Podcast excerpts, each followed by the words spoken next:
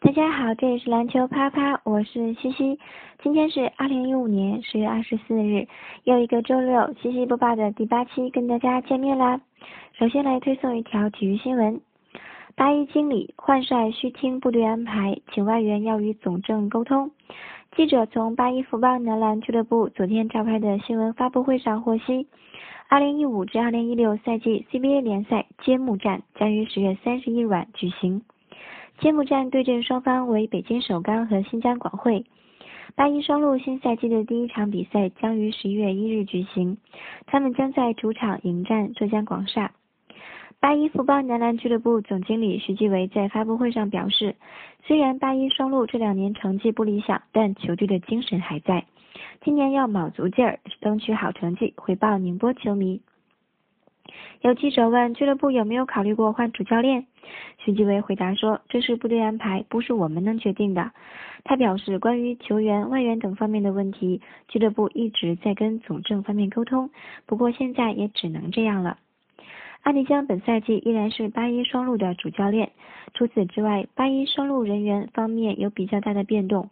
上个赛季还偶尔上场充当救火队员的王治郅，本赛季彻底转型为助理教练。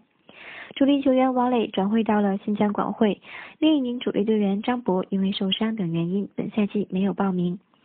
新赛季八一双鹿只剩下了韩硕和德雷黑两名八零后球员。